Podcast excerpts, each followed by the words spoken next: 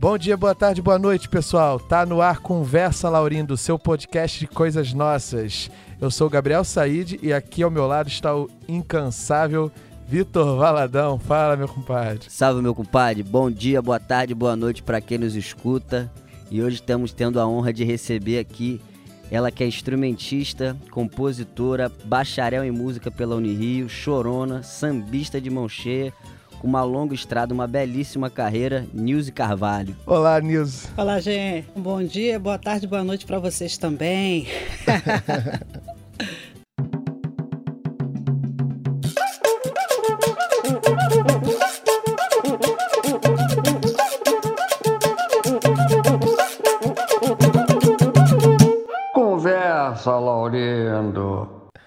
Então, Nilce, é, primeiramente assim, te quero agradecer muito você ter topado essa, esse convite. A gente fica muito feliz de poder ter essa conversa com você, que a gente admira muito, que é uma referência pra gente, tanto quanto artista, quanto mulher, que, enfim, quebrou diversas barreiras e, e é uma artista brilhante que a gente é, ouve, ouviu desde sempre, que fez parte dessa geração, né? que ali da, da Lapa, do, dessa geração que começou a, a reinaugurar, digamos assim, algumas coisas, né? Hum. A gente estava conversando bastante sobre isso, é, sobre como foi esse momento, né, ali na, na Lapa, nos anos 2000. Acho que você vem de bastante antes, até porque na nossa pesquisa prévia é, a gente, assim, agora tentando contextualizar, né? Essa coisa cinco anos, Nilson, como é que foi isso, assim, cinco anos de idade? É, Aparece sempre cara. nessas pesquisas, né? Essa coisa precoce, como é que é isso? E pior que é tudo verdade, cara. eu comecei com cinco anos mesmo. Meu pai, meu pai é músico, né? Então eu tive esse privilégio de, de ter nascido numa família onde, onde a música é era tida assim como uma coisa importante, né? Meu pai não trabalhava só com música, né? Ele tinha cinco filhos, então ele tinha que jogar nas doze. e aí ele era trompetista e tinha, é, morava no, no, subúrbio, mas tinha uns amigos aqui no Dona Marta. E esses amigos dele é, tinham um grupo de, de samba, estavam formando um grupo de samba, e perguntou, Cristina, pô, você não, não tá afim de de entrar no grupo, fazer harmonia, você é músico. Aí arrumaram um cavaquinho para ele. Só que um cavaquinho bem pequenininho, bem pequenininho, mal cabia na mão dele. Aí esse cavaquinho parou lá em casa. Aí você imagina, cinco crianças endiabradas com um cavaquinho, um cavaquinho na mão, né? Pequenininho. e aí era uma brincadeira, era um brinquedo pra gente. E no final das contas eu comecei a ficar muito com o instrumento, brincar muito com o instrumento e ficava ali, blém, blém, blém, blém, minha mãe achando um saco aquilo. Mas no final das contas eu comecei a tirar som mesmo. E um dia eu. Ah, você eu... foi autodidata? No... É, assim, é, a, a, o interesse pelo instrumento foi notório, assim, entendeu? É, eu comecei a fazer, a tocar. E, é, e aí tirar som, né? Não tocar, né? Tirasse um sim. som coerente, com, com ritmo. E aí os meus irmãos avisaram meu pai, que enfim, ele trabalhava, tinha duas jornadas, que eu tava ali brincando muito que eu tava tocando. E aí meu tava pai... mais sério que uma brincadeira. É, Exatamente. Tá sério. E aí ele, é, ele começou a prestar atenção e, e, e, no final das contas ele arrumou um violão emprestado, né? Porque nós éramos paupérrimos e aí não tinha como, né? Era tudo muito precário. E aí ele arrumou um violão e nós dois começamos a, a, a aprender. Né? O, ele, nós... Eu o cavaquinho e ele o violão. Legal. É, é, não que seja uma regra, né? Mas a gente até conversou isso com a Cecília, nossa convidada de dois programas atrás. E ela também é cavaquinista e ela, a gente perguntou para ela qual instrumento que começou a tocar primeiro. Normalmente as pessoas começam pelo violão, né? Não é uma regra, mas você foi direto pro cavaco. Porque tem o bandolim também, né, na sua carreira, é... que é muito importante, né? É, é, é, assim, eu fui muito influenciada também pela, pela música que meu pai ouvia, né? Os sambas, uhum. é, mas também eu gosto muito de música americana instrumental, que ele escutava muito Tommy Dorsey, uhum. entendeu? É, então, assim, eu tocava Moonlight Serenade no cavaquinho, essas, uhum. aquelas músicas do, do, do, das Big Band, né? Sim. Que era o que eu ouvia. Então a gente é, é, na verdade, assim, ele não me ensinou música no primeiro momento, ele me ensinou a ouvir e eu tinha um ouvido muito bom e uma memória muito boa. É, tem até relatos anteriores a essa fase da, de eu aprender instrumento que eu decorava texto mesmo que a minha irmã lia e tal. E aí acredito que isso tenha sido uma coisa importante para eu aprender tão rápido, né? Para eu para eu fixar essa, essa música em mim. E aí gente, eu ouvi os discos do Valdir Azevedo, do Jacó do Bandolim, do, ele tinha lá Pixinguinha, tinha Bel Ferreira, então eu ouvia aqueles choros e a gente começava a tentar tirar. Então foi um, um método assim bem, bem diferente né, de aprendizado. É, mas sem dúvida o, o ouvido, né? Ele é, é ele é parte do, do, do, do aprendizado também, né? Mesmo que você não esteja ali tocando, é, não, é, o ouvir é bastante importante. Mas isso, por exemplo, eu estava uma vez conversando com, com um professor de, de música, ele, é, isso para mim foi, foi meio estranho, assim, quando eu fui realmente estudar música, o ouvido prejudicou, porque. Sim. no final das contas a gente decora, né? Eu ouço, ouvi, agora eu não decoro mais nada, mas, mas antes eu ouvia, é. eu ouvi uma vez e decorava. E na, na já estava já tava ok, entendeu? Ouvi, ouvi, toquei. E aí eu aprendi assim, não aprendi música, eu aprendi a ouvir a música e tirar e tentar tocar a música. Aí a gente ia descobrindo lá uma maneira mais prática de tocar, mas assim, sem, sem técnica, sem. Do jeito que a gente conseguia, né? Do jeito que a gente uhum. conseguia reproduzir. Sim. E aí, eu imagino que o espanto né, das pessoas ao te ver tão pouca idade. E, e aí, como é que foi isso? Assim, você começou a a fazer show? Você, é, é, você é de Nova Iguaçu, né? É isso? É, eu nasci, eu nasci em Belfor Roxo, que na uhum. época era, ainda fazia parte de Nova Iguaçu. Mas eu comecei a tocar, quando eu comecei a tocar, eu estava morando em Anchieta, que é ali mais, mais próximo da, de Deodoro.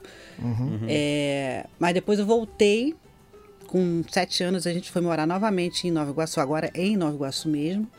E aí, ali em Nova Iguaçu, tinha uma rádio, é, a Rádio Solimões, não sei se existe ainda, e tinha o, o Nicanor Gonçalves que fazia um programa de domingo, pela manhã, é, com crianças, só com crianças, tocando, cantando. Descobrindo talentos. Exatamente. e ali, eu, eu, todo domingo eu ia para lá tocar. Ah, que legal. Mas, mas assim, já tinha, já estava ganhando cachê, já, já saía para tocar nos lugares, que era uma coisa diferente, né? Era um, uma criança tocando choro, né? Cavaquinho. Sim. Não, ah. e, e é, eu me lembro, uma vez, há muito tempo atrás, nem foi pesquisando aqui pra, pra, pra gente ter essa conversa. Uma vez eu vi um vídeo seu, e aí procurei agora novamente e achei. É bem, bem nova mesmo, tocando no Fantástico, né? É, exatamente. aí imagino que Nova Iguaçu ficou em festa. É, e foi nessa época mesmo que, é, que eu eu até comemoro meus 40 anos de, de, de, carreira a partir dessa data. Não a partir do primeiro cachê, que o primeiro cachê eu tinha seis Sim. anos. Mas do Fantástico. Mas a partir dessa, dessa aparição no Fantástico, que eles foram. Alguém ali em Campo, ali em Campo Grande, estou pensando em Campo Grande. É, alguém em Nova Iguaçu tinha um contato, conhecia alguém, aí aquela coisa do boca a boca, né? Os uhum. caras procurando pauta e tal. E aí foram. É, foram lá no, no, onde eu morava, a gente morava num sítio, e aí filmaram, foi uma reportagem, né? Não foi, não foi música, né? Não foi aquele clipe de música, foi um, uhum. uma reportagem mesmo sobre uma criança que tocava cavaquinho. E aí, enfim, você começa no choro, né? Começa assim, no choro. Sua, é... E aí, a, a sua, as suas referências, todas, a maioria instrumentais, né? No início, e aí a Sim. partir daí você. Mas essa, essa coisa do esse primeiro disco que você gravou, que é o Choro de Menina, né? Esse primeiro Sim, disco. é. Como é que foi essa gravação? Como é que você. Porque tem o conjunto Época de Ouro também, né? É. Participou. Eu comecei, quer dizer, logo que apareceu no Fantástico, eu comecei para os lugares, pessoas convidando, tal, tal, tal. Não, não conseguia ir muito a todos os lugares, porque era muito pequena, enfim, não tinha grana, uhum. morava longe, tinha todas as dificuldades, mas a gente, na medida do possível, a gente conseguia ir aos lugares. E aí a gente teve um contato com o pessoal da Portela. A Portela foi muito importante na minha vida, uhum. é, na minha carreira, assim, porque a gente teve um contato com a Portela e aí eu conheci o Carlinhos Maracanã, que ficou uhum. apaixonado pela criança tocando cavaquinho. É. Aí ele falou: Não, você tem que tocar, você tem que tocar aqui.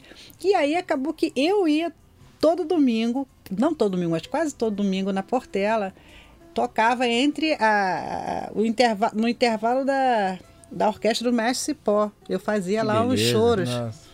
E era muito interessante isso. E ali na Portela eu conheci muita gente. Aí essas pessoas que me ajudaram porque, né, a, a, a ir para os lugares certos, né? Uhum. Conheci a Delson Alves, Rubem Confetti, Arlene Olive, o pessoal da Nacional. O, o Adelson Alves na época era da Globo. E o Adelson tocava o meu disco, né? Uhum.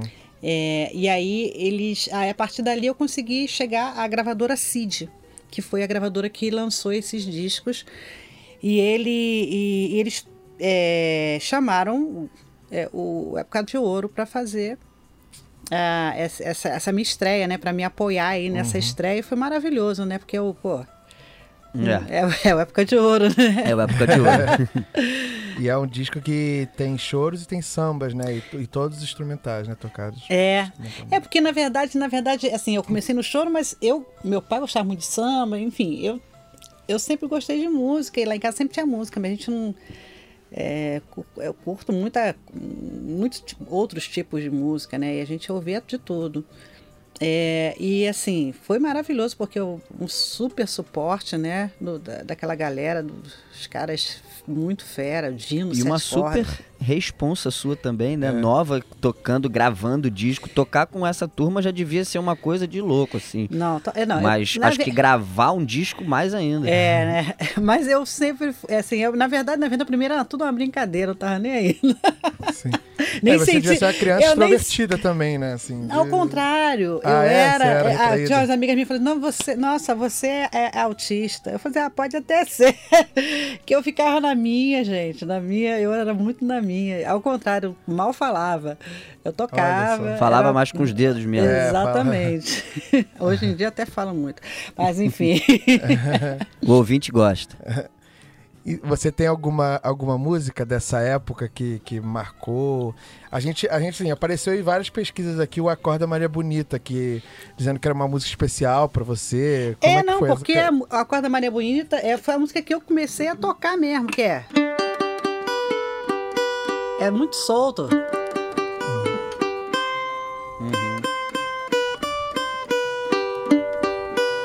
É praticamente as cordas soltas do cavaquinho. Sim. E foi aí que eu comecei a tocar nela. Aproveitei que era fácil.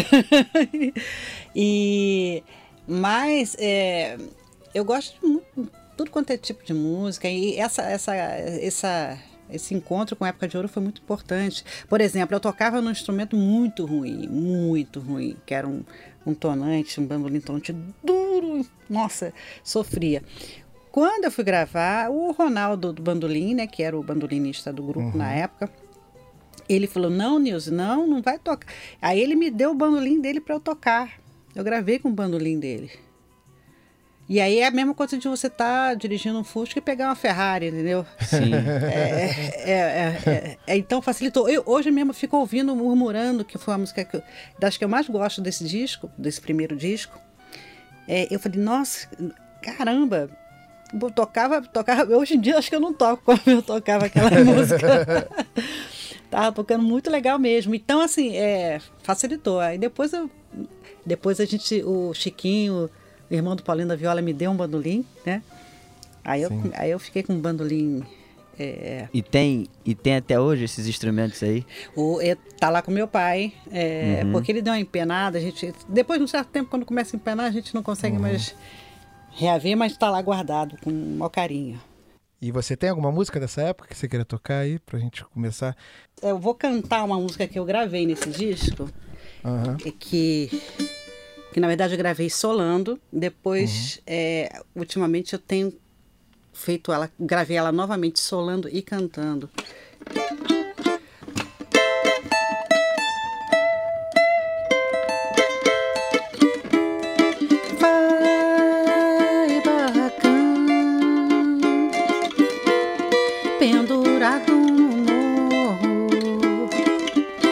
pedindo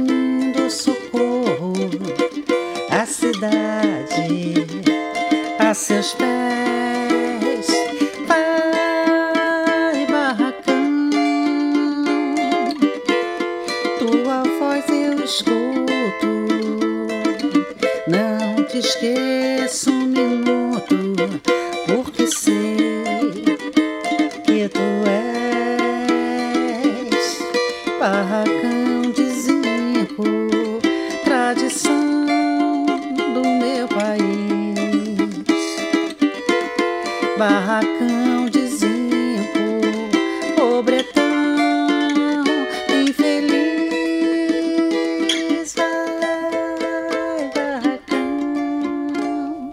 Essa é uma música que me acompanha beleza. sempre.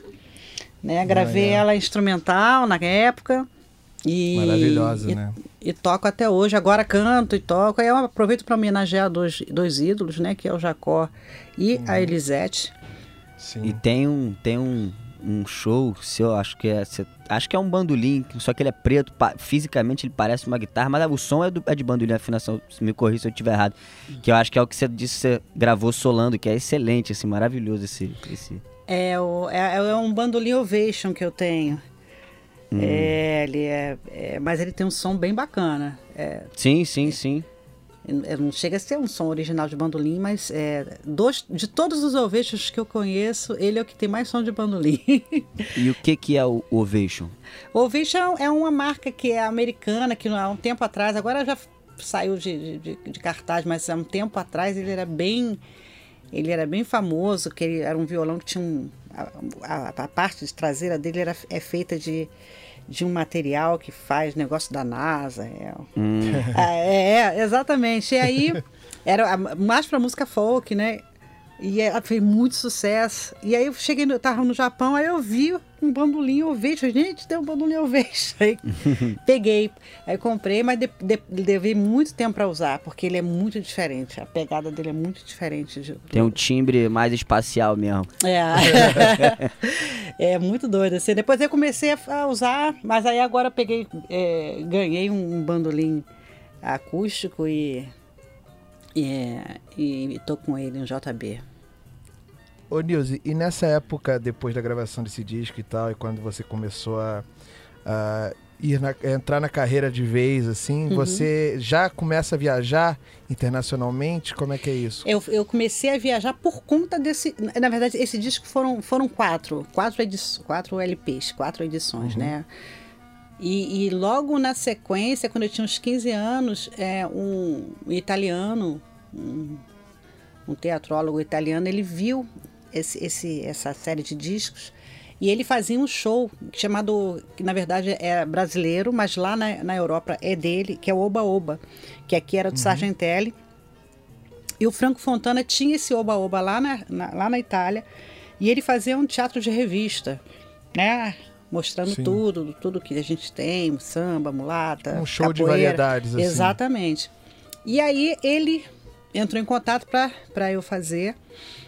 Só que ele achava que, que aquela criança na capa era um era uma mera ilustração, entendeu?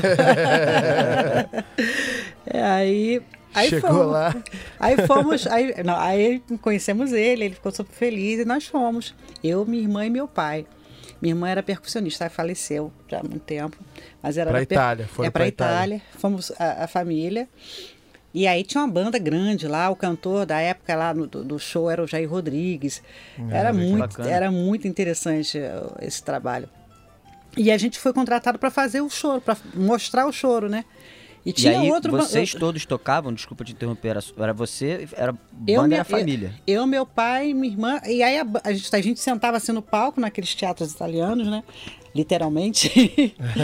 e, e aí a banda atrás, a gente tocava. a- Fazíamos alguns números só a gente, outros com a banda.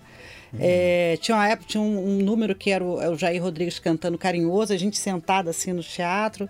Era muito bonito o negócio. Que legal.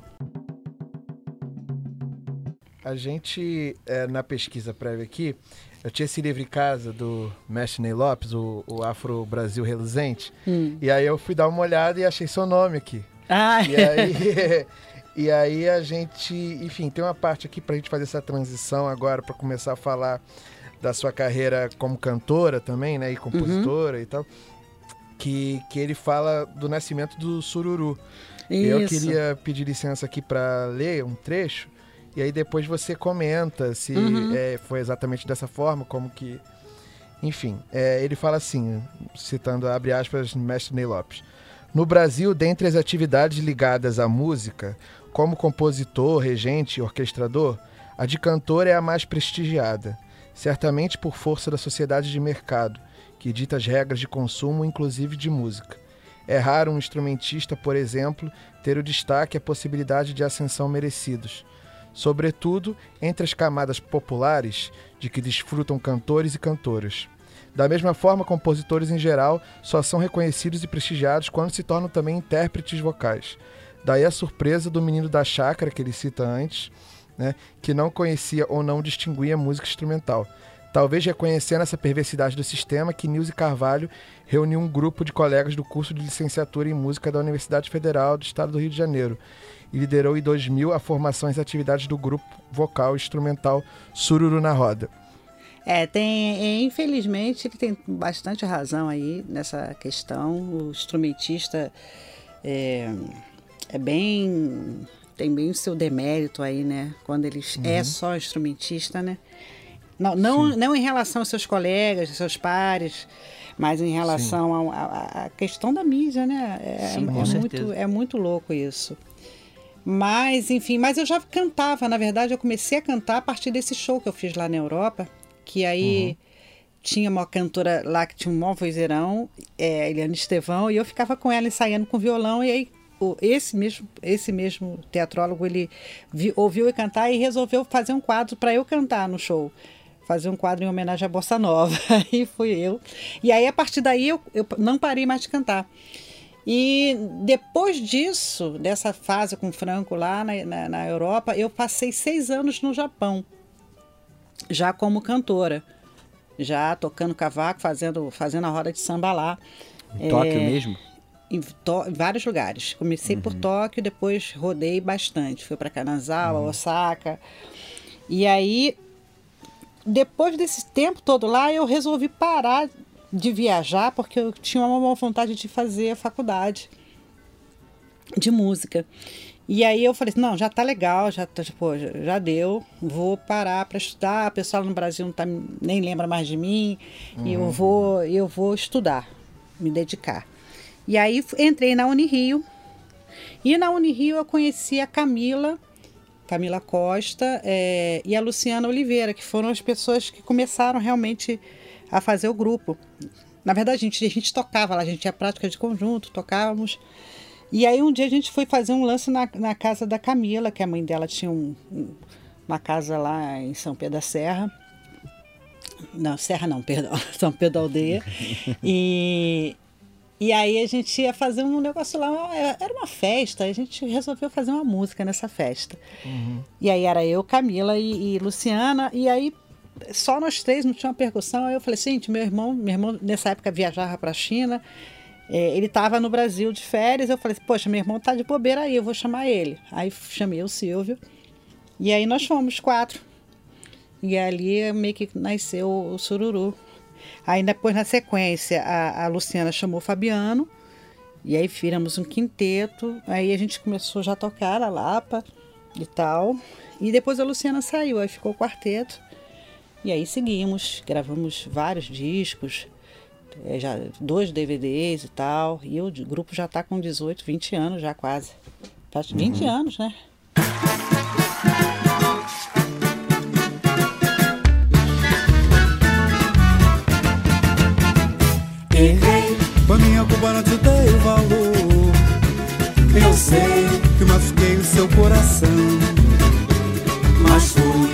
Iludido por um falso amor que causou muito sofrimento e dor.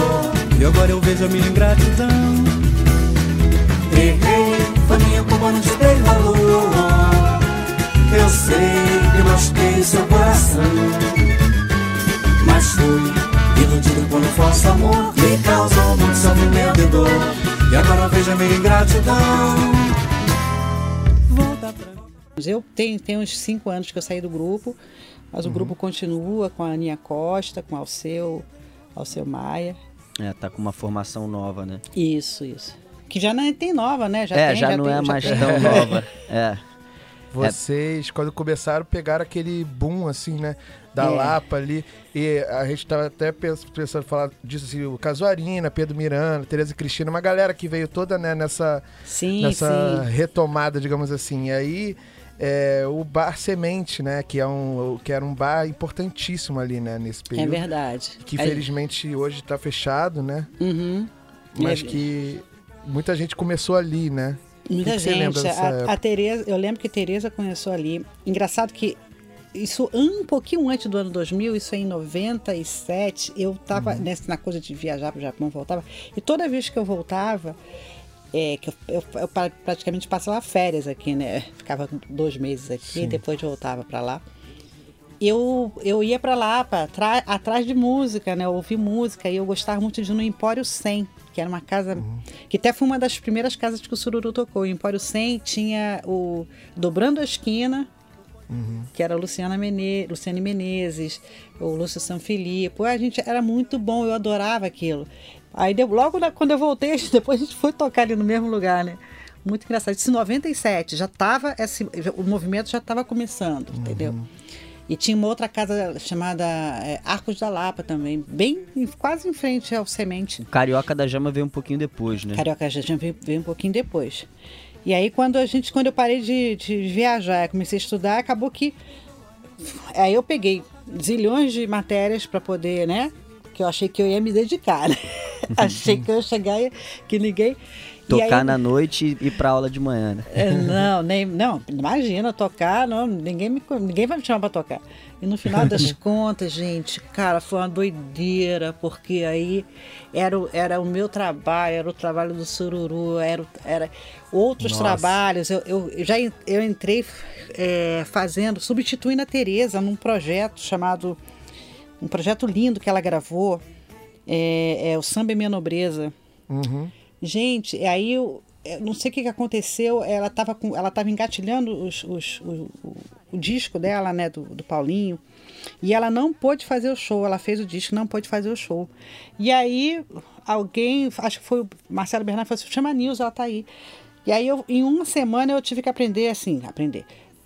Preparar 50 músicas, entendeu? Para cantar, Era um estrear. show produzido pelo, roteirizado pelo Hermínio Belo de Carvalho, Isso, né? E nossa, que era uma, de- uma delícia. Vários, vários pupurris, assim, Vários né? Uma pupurris, coisa muito legal. Trazendo história.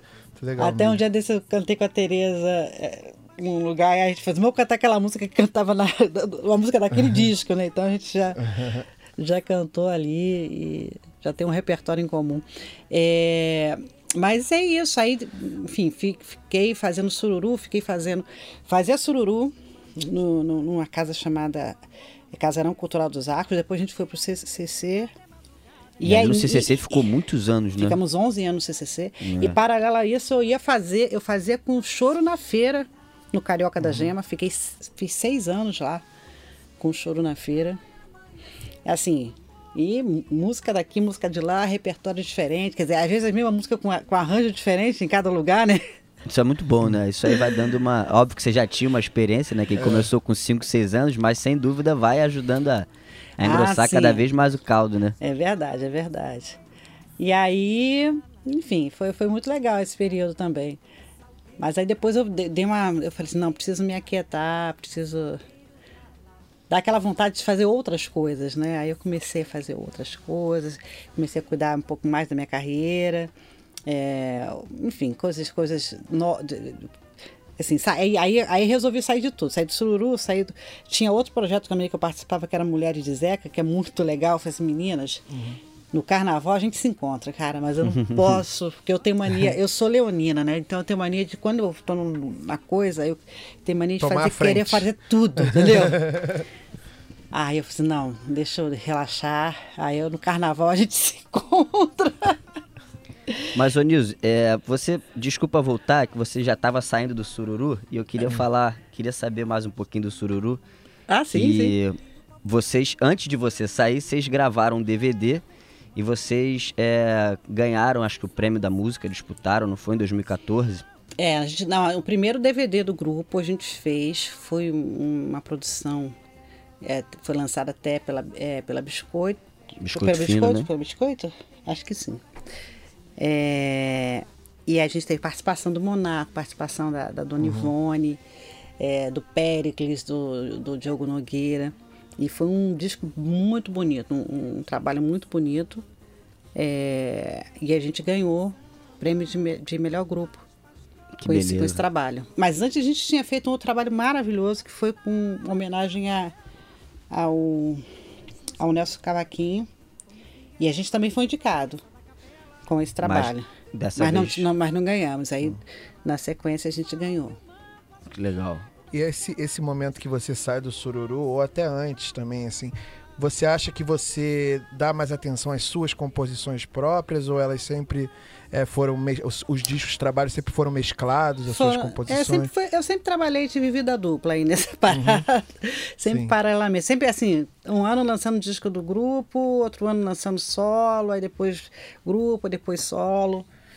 É, mas acho que foi uma questão de cansaço mesmo da idade, já sabe? Quando a idade vai chegando, você vai, vai dando outras priorida- priori- prioridades para outras coisas e meio que natural. Sim.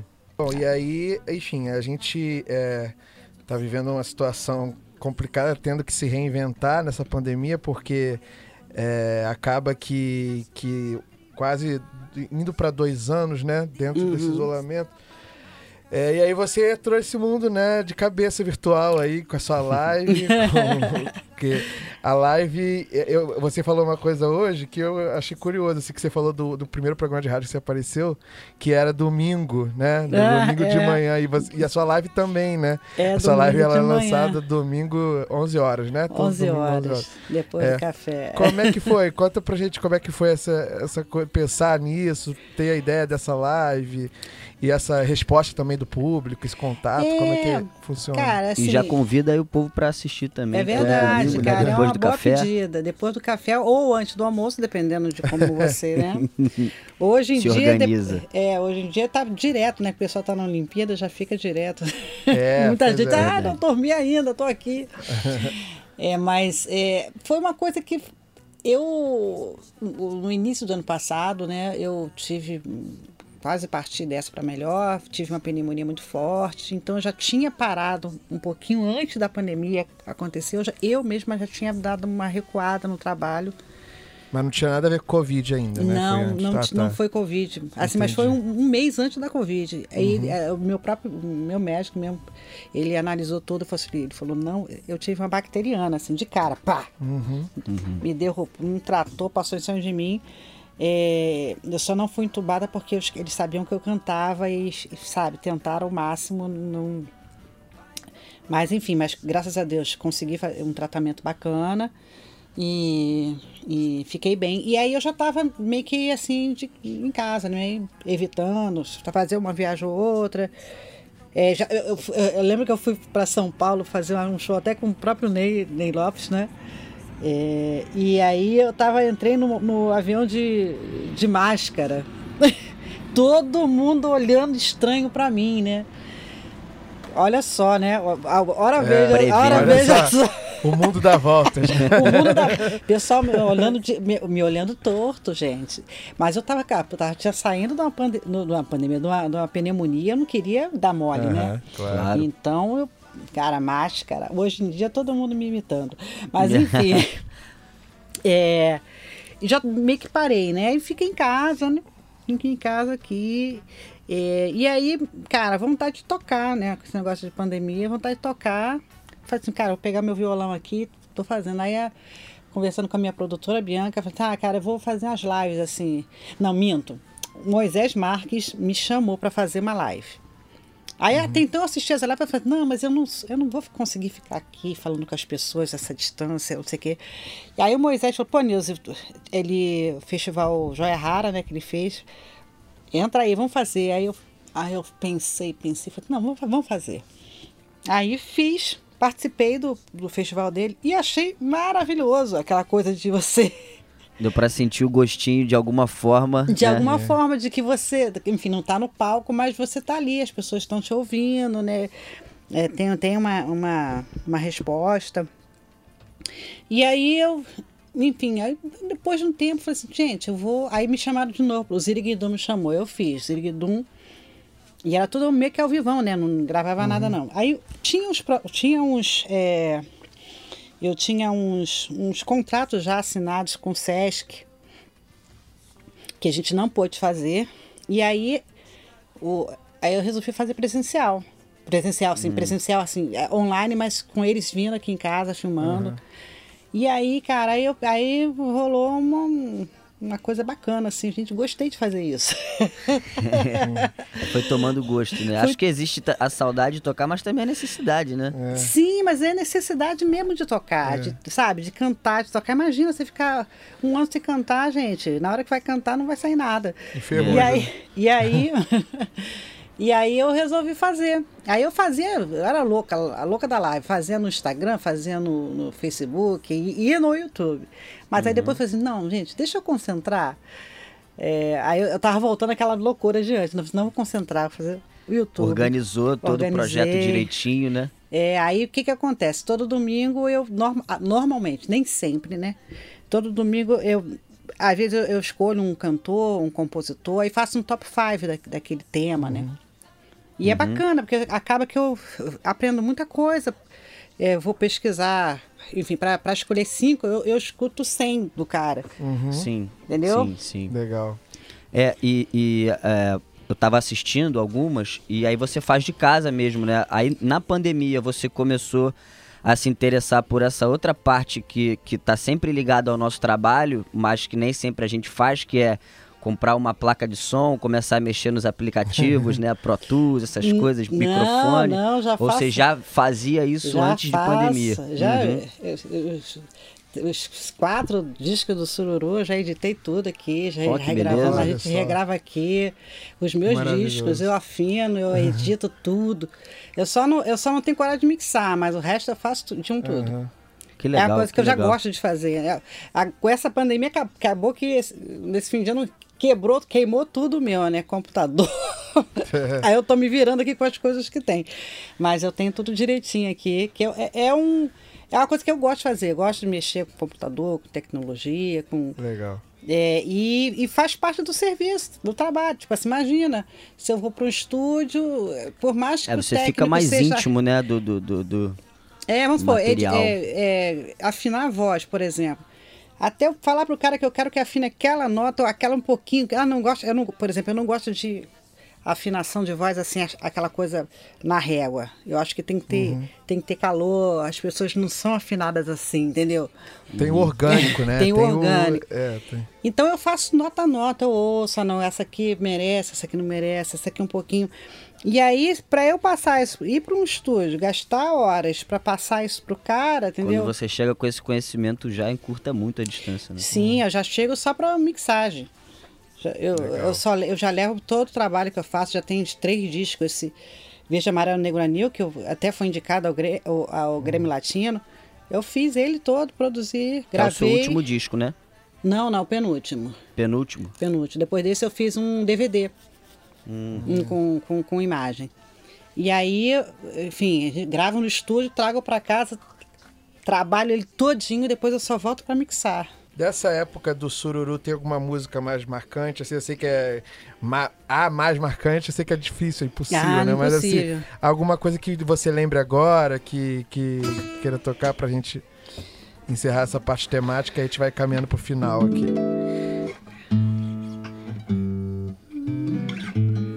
Cantar aqui uma música minha, do Zeca uh, e do Fabiano. Muitos anos que eu não toco ela. Vida, natureza, desce seu teia, fruto de beleza, tempo do amor frutificar.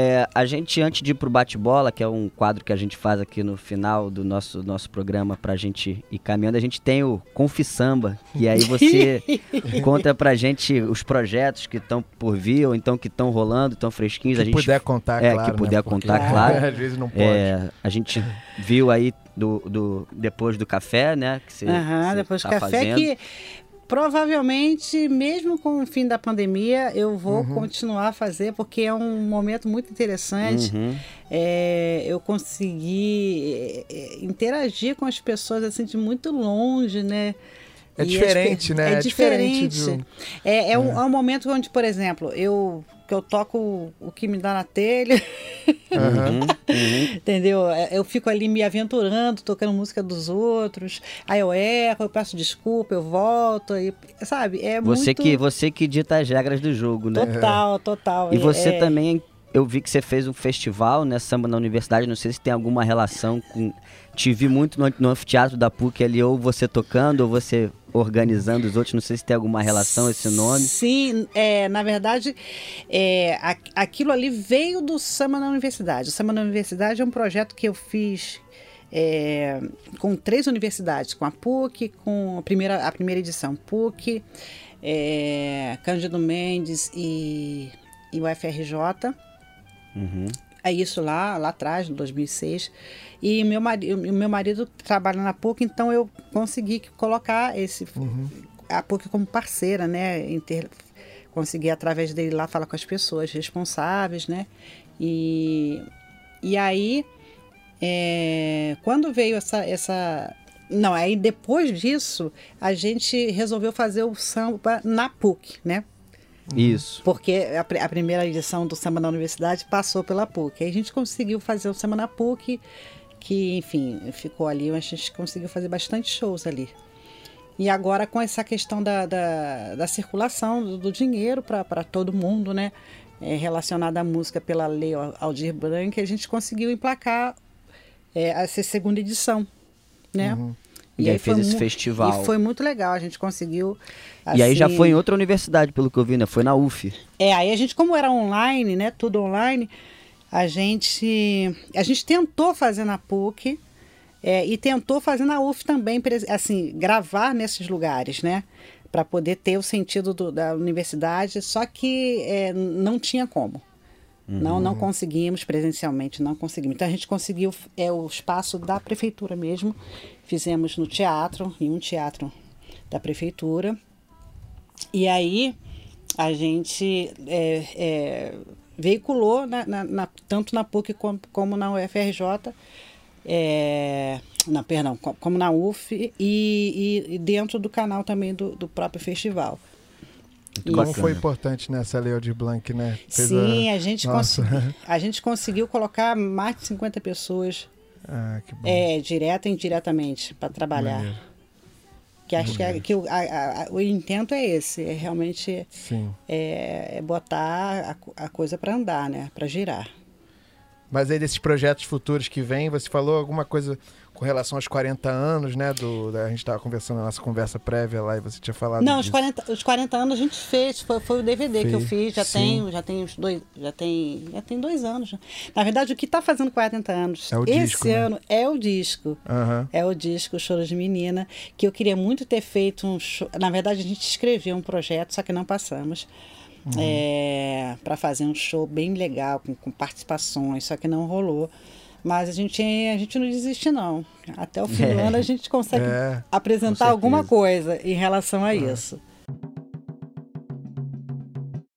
Então, a gente vai agora pro nosso bate-bola, que é o nosso- uma brincadeirinha final que a gente tem aqui, é onde o convidado recomenda algumas coisas e também fala dos seus gostos pessoais para algumas, algumas coisas que existem nesse universo que a gente traz aqui no nosso, no nosso podcast, que vai desde botequim até escolas de samba, enfim, Hum. samba em geral. E aí, assim, a gente começa sempre perguntando qual tira-gosto, qual petisco de boteco que você gosta, que é o seu preferido, que não pode faltar quando rola uma roda de samba. Pode ser tira-gosto, pode ser um prato, enfim, alguma coisa do, do Ih, ramo meu pai. da culinária popular, assim, que você não...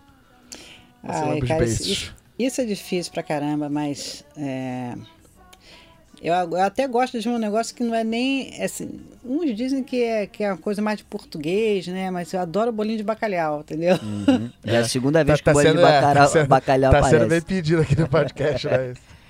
Cara, bolinho de bacalhau é bom demais. É bom demais, né? E você você bebe, gosta de beber, uma cervejinha, destilado, o que que é? Ou não Cara, bebe eu nada? sou aquela sambista do contra, entendeu? Eu não bebo nada. Saquei, nunca bebeu assim, nunca foi, não, nunca não, foi. Não, não gosto de álcool, não. É. Entendi. Mas eu, adoro, eu seria excelente dona de botequim, porque eu adoro um botequim. Eu adoro, eu acho botequim é um ambiente bem interessante. Bem Só que- democrático, né? Sim, Bem- sim. Só não tudo. bebo, né? Então, para ser dona de botequim, acho que de repente vou pensar mais pro futuro. Hein? É, uma boa mesmo. Inclusive porque dono de botequim que bebe, perde, Nossa. perde as contas, né? É, e aí, assim, é um samba muito marcante, que você acha que não pode faltar na roda de samba, que seja... é, isso é muito difícil, mas assim, que um samba que marcou sua vida, que, que é importante pra você, que você acha que não pode faltar sempre que você vai fazer alguma apresentação. Pode ser seu também, se quiser. Gente, é difícil isso, hein? Isso é, É. muito difícil. Essa que é a ideia. Essa, essa deixar a saia curtíssima, né? É. A saia justa, apertada e mandar você correr. Assaltar, Não, mas assim, assaltar. você já, já- você já falou do Choro Menina, né? Já cantou Barracão, então assim, essas aí É, a gente já sabe que são, são Não, marcantes, é. mas, Mas é tipo assim, eu não. Eu sempre. Em show, às vezes, mas numa roda de samba, acreditar não pode faltar. Sim. E Gostoso Veneno também, assim, pelo menos das que eu gosto de cantar. É, maravilha. A gente adora as duas também. É. Eu acho que essa da, da, da Dona Ivone Lara, acho que muitas pessoas, assim, muitas rodas de samba, É. se não abrem com ela, já colocam ali no primeiro set, já pra fazer, Sim. né? Enquanto, enquanto tá esquentando a turbina, já faz essa É, e, reverência. e essa música é para mim assim especial, né? Porque eu gravei com ela, né? No, naquele, na- naquele DVD Cidade do Samba, né? Então é uma Sim, coisa sim. que é muito marcante para mim. E aí, a sua escola de samba. Minha escola de samba é, é- apesar de eu não ser praticante, eu sou portelense. E time do coração de futebol. Ah, Flamengo, é claro. E aí, enfim, se quiser dar um recado final, o microfone é seu. É isso, assim. Te agradeço. Queria Então, só, antes de tudo, agradecer É, Fabiano exato. Salek, que fez esse. Fez a né, ponte. que fez a ponte, então um abraço, Fabiano também está convidado para vir aqui. Com e certeza. agradecer você também, Nilson, mais uma vez, por esse bate-papo gostoso. Imagina, gente, prazer todo meu. Deixa eu falar aqui, convidando as pessoas para Uhum. para assistirem a live de domingo, às 11 da manhã. Fica de olho na agenda, que já está começando a fazer os shows presenciais. Já, Uhum. já fiz show lá no Teatro da Vila Kennedy. Vou fazer Teatro Rival agora, dia 3 de setembro. É, enfim, é, vamos, vamos torcer para que as coisas comecem a, a reabrir com todo cuidado, é claro, né? É, eu, por exemplo, tomei a segunda dose, mas a máscara só acho que eu só vou tirar daqui a dois anos. e eu queria fazer aqui música da Dona Ivone, que eu canto há pouco tempo, mas eu adoro. Rapidinho. Não chora, meu bem, não chora, meu bem, não chora, meu bem, que dias melhores já vem. Não chora, não, meu bem, não chora, não, meu bem, não chora, não,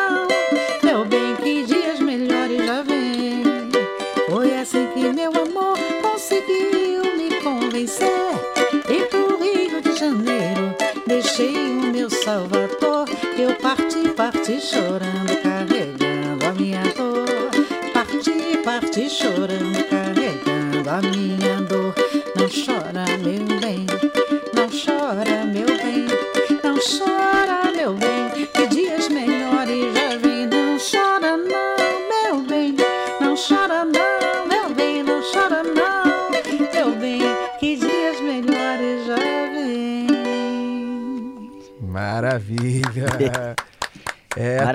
emocionou aqui. Obrigado. Dias melhores já vem. É, Poxa, essa muita axé pra tá- todo mundo, pra gente segurar isso aí, né, Nilson? É, Tá tem que ter- acabando. Tem que ter força, mas vai passar, vai passar. Vai passar, vai passar. Muito obrigado, Nilce. Beijo grande pra você, pessoal. gente, pros seus Tudo ouvintes, pros nossos Um ouvintes. beijo. Dias Beijo. melhores já vêm.